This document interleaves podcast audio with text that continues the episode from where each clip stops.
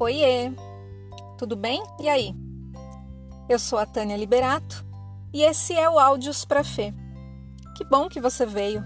Seja muito bem-vindo ao meu estúdio particular, o meu Ford K, pequenininho, porém muito aconchegante. Se durante o episódio eu fizer alguma citação que possa ser linkada, eu vou colocar o link na descrição, tá bom?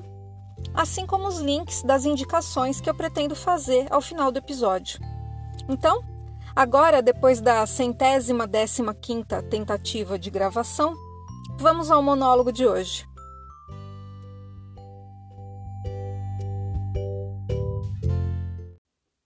Bom, nesse primeiro episódio, eu quero contar para vocês os porquês do nascimento desse podcast.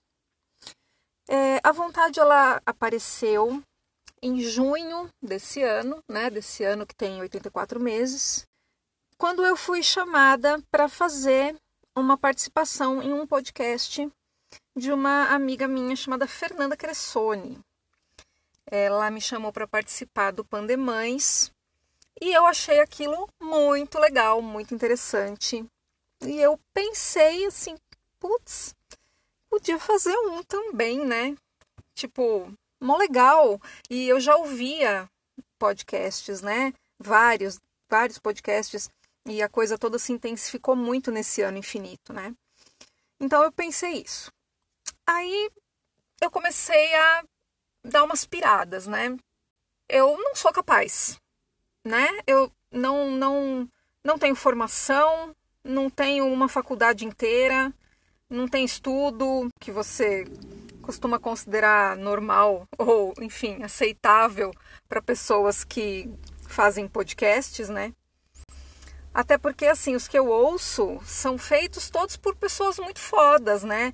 Os programas que eu ouço, eles são feitos por gente famosa, sabe? Gente global, gente que trabalha na TV ou que é apresentador, é, os psiquiatras, uh, psicólogos, filósofos, escritores, é, sabe, diretores, uh, gente que se formou em Nova York, gente que se formou na Europa, gente que tem conteúdo assim saindo pela orelha, sabe? Gente que tem muita formação, é, enfim, gente que estuda sem parar, que lê 30 livros por mês, etc.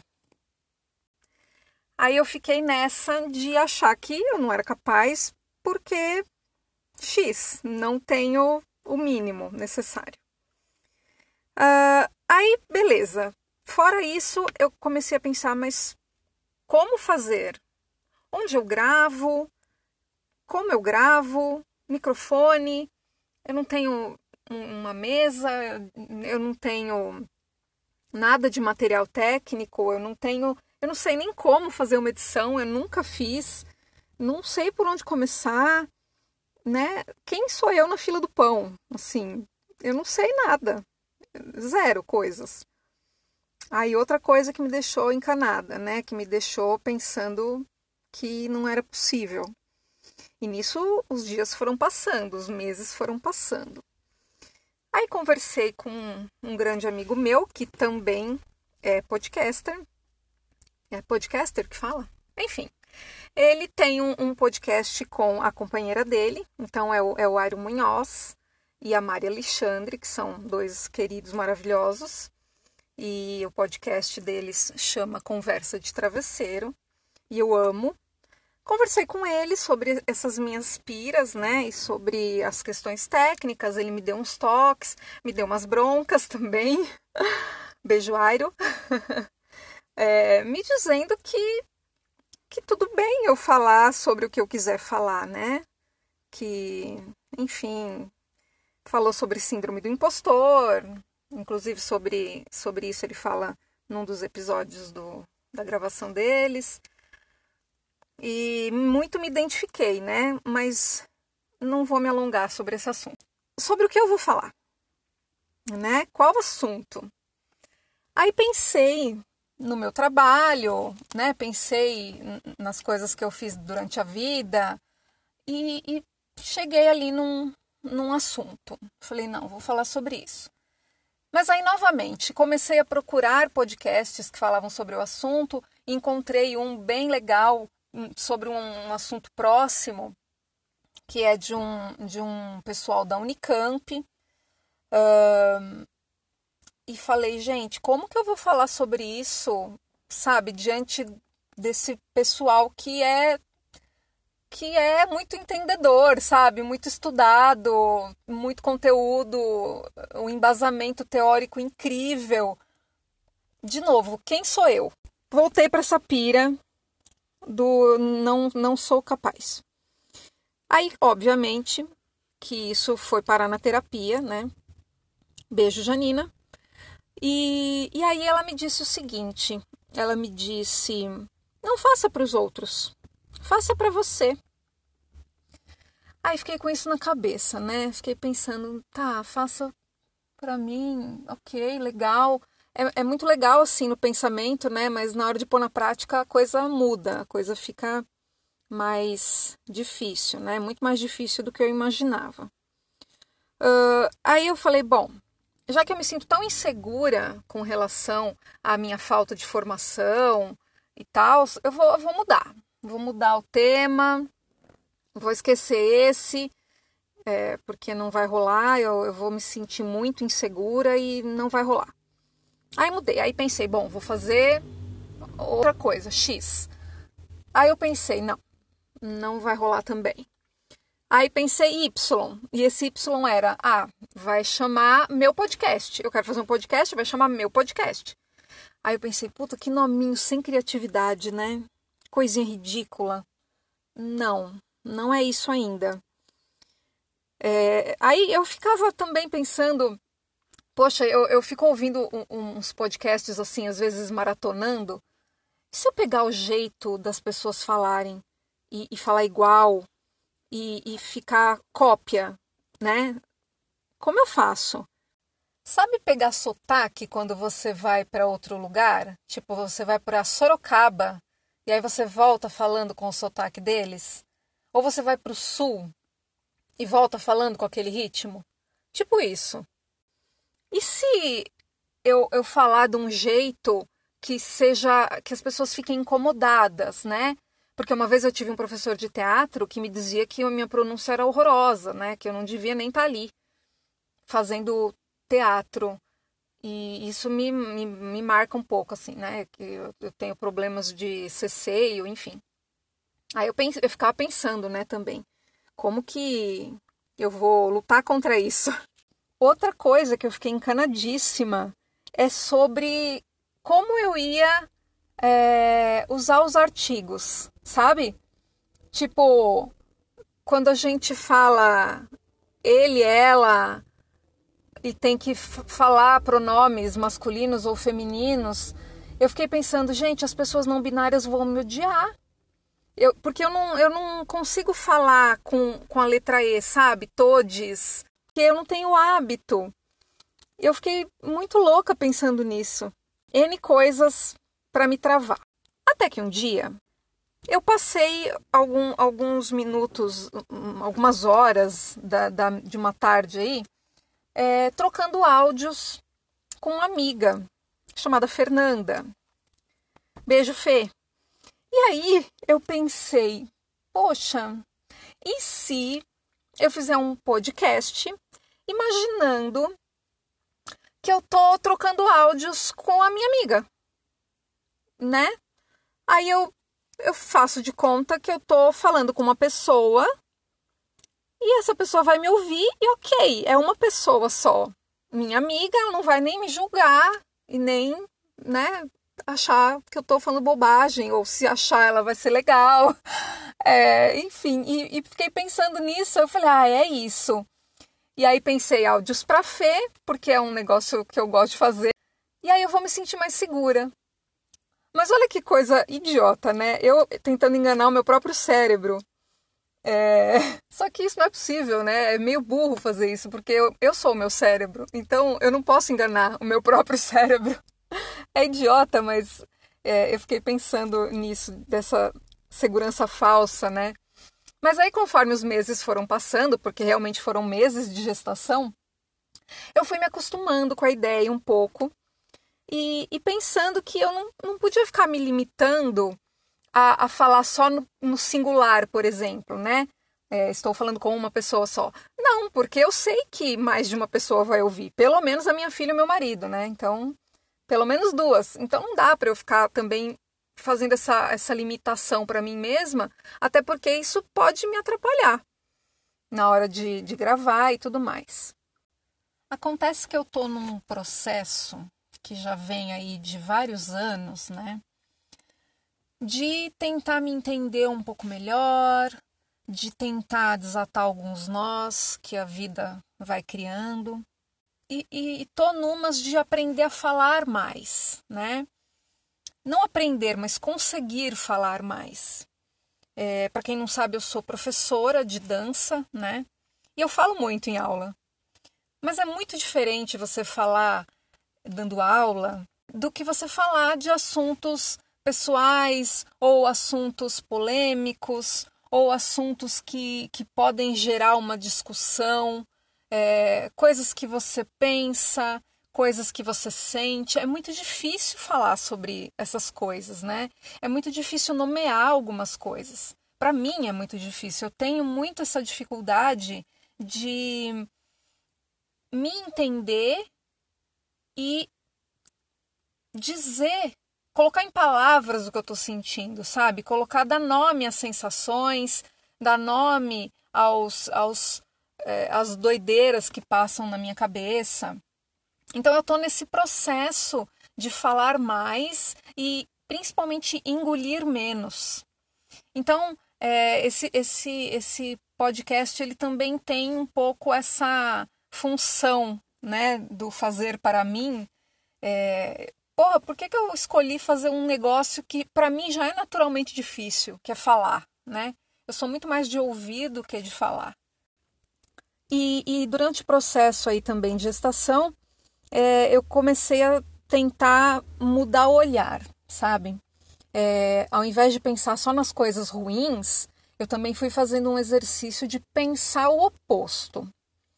Bom, por que, que eu quero fazer um podcast? Ok, vou fazer para mim. Legal. Mas não pode ser só para mim. Por mais que eu, que eu queira fazer isso porque é uma coisa que eu gosto, tem que servir para alguma coisa, né? Aí eu fiquei pensando, bom, eu, eu vivi algumas coisas, eu tenho alguma experiência, né? Eu, afinal, eu estou viva há 45 anos. Então, não é possível que eu não tenha nada a oferecer às pessoas. É um belo esforço de autoestima, sabe, pessoal? Porque é forte você pensar, eu tenho algo a oferecer às pessoas. Tipo, que lugar é esse, sabe, de responsabilidade? É tenso. Pensando que as minhas experiências podem encontrar eco nas outras pessoas, né? Porque, por exemplo, quando eu ouço podcasts variados, é, algumas coisas fazem muito sentido para mim, para minha vida e para minha experiência. Então, por que não?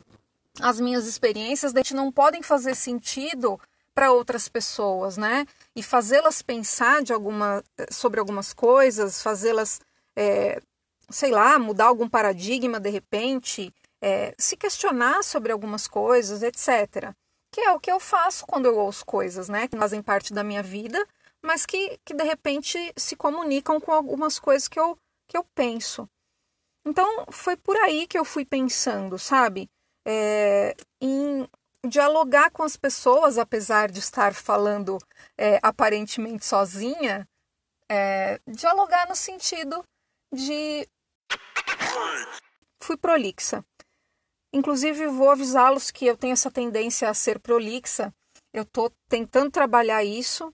Já peço desculpas antecipadas, porque é uma dificuldade que eu tenho de falar a mesma coisa mais de uma vez, de diversas formas, enfim. Deve ser a idade, estou ficando velha. Bom, é isso. Se você curtiu, muito que bem. Se não, eu não posso fazer nada, né?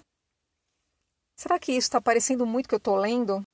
Tem algumas coisas que eu escrevi aqui no meu roteirinho e Ficou bem estranho, né? Eu não sei se eu deixo, não sei se eu edito.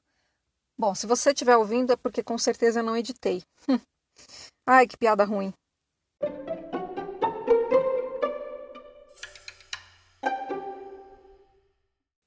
Agora vai ser assim. Eu criei dois quadros, porque tem um programa que eu ouço que tem quadros, e eu acho muito bacana e resolvi fazer aqui também. Eles não têm nenhuma relação com o assunto do episódio, são coisas aleatórias. No primeiro, eu vou reclamar de alguma coisa, eu vou expor alguém, com descrição, tá? Porque eu não quero encrenca vou me expor, porque todo mundo faz merda nessa vida, né? E no segundo, eu vou dar aquela indicação para vocês que eu prometi no começo do episódio, certo? Então vamos.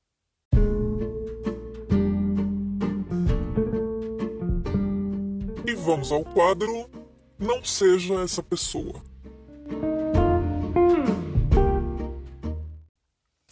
Uma vez eu estava em temporada com uma peça, é, há muito tempo atrás, tá, gente? Anos 90, mas não justifica.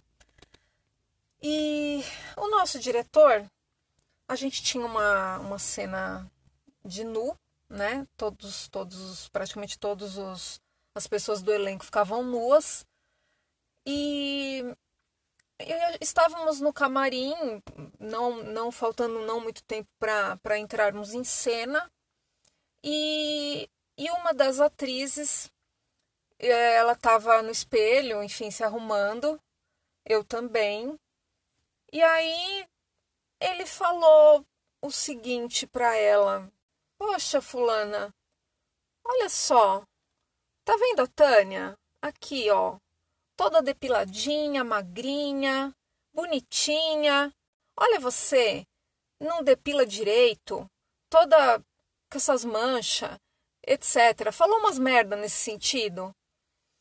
Eu me lembro que na época eu fiquei muito desconfortável, mas eu não tinha é, não tinha recurso para entender o quão escroto isso era o quão machista e ridículo ele estava sendo naquele momento.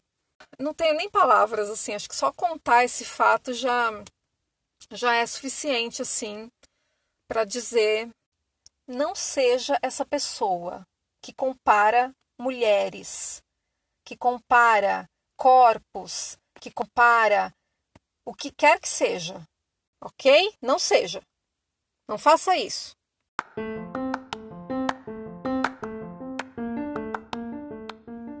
E agora com vocês, o quadro Segue que é sucesso.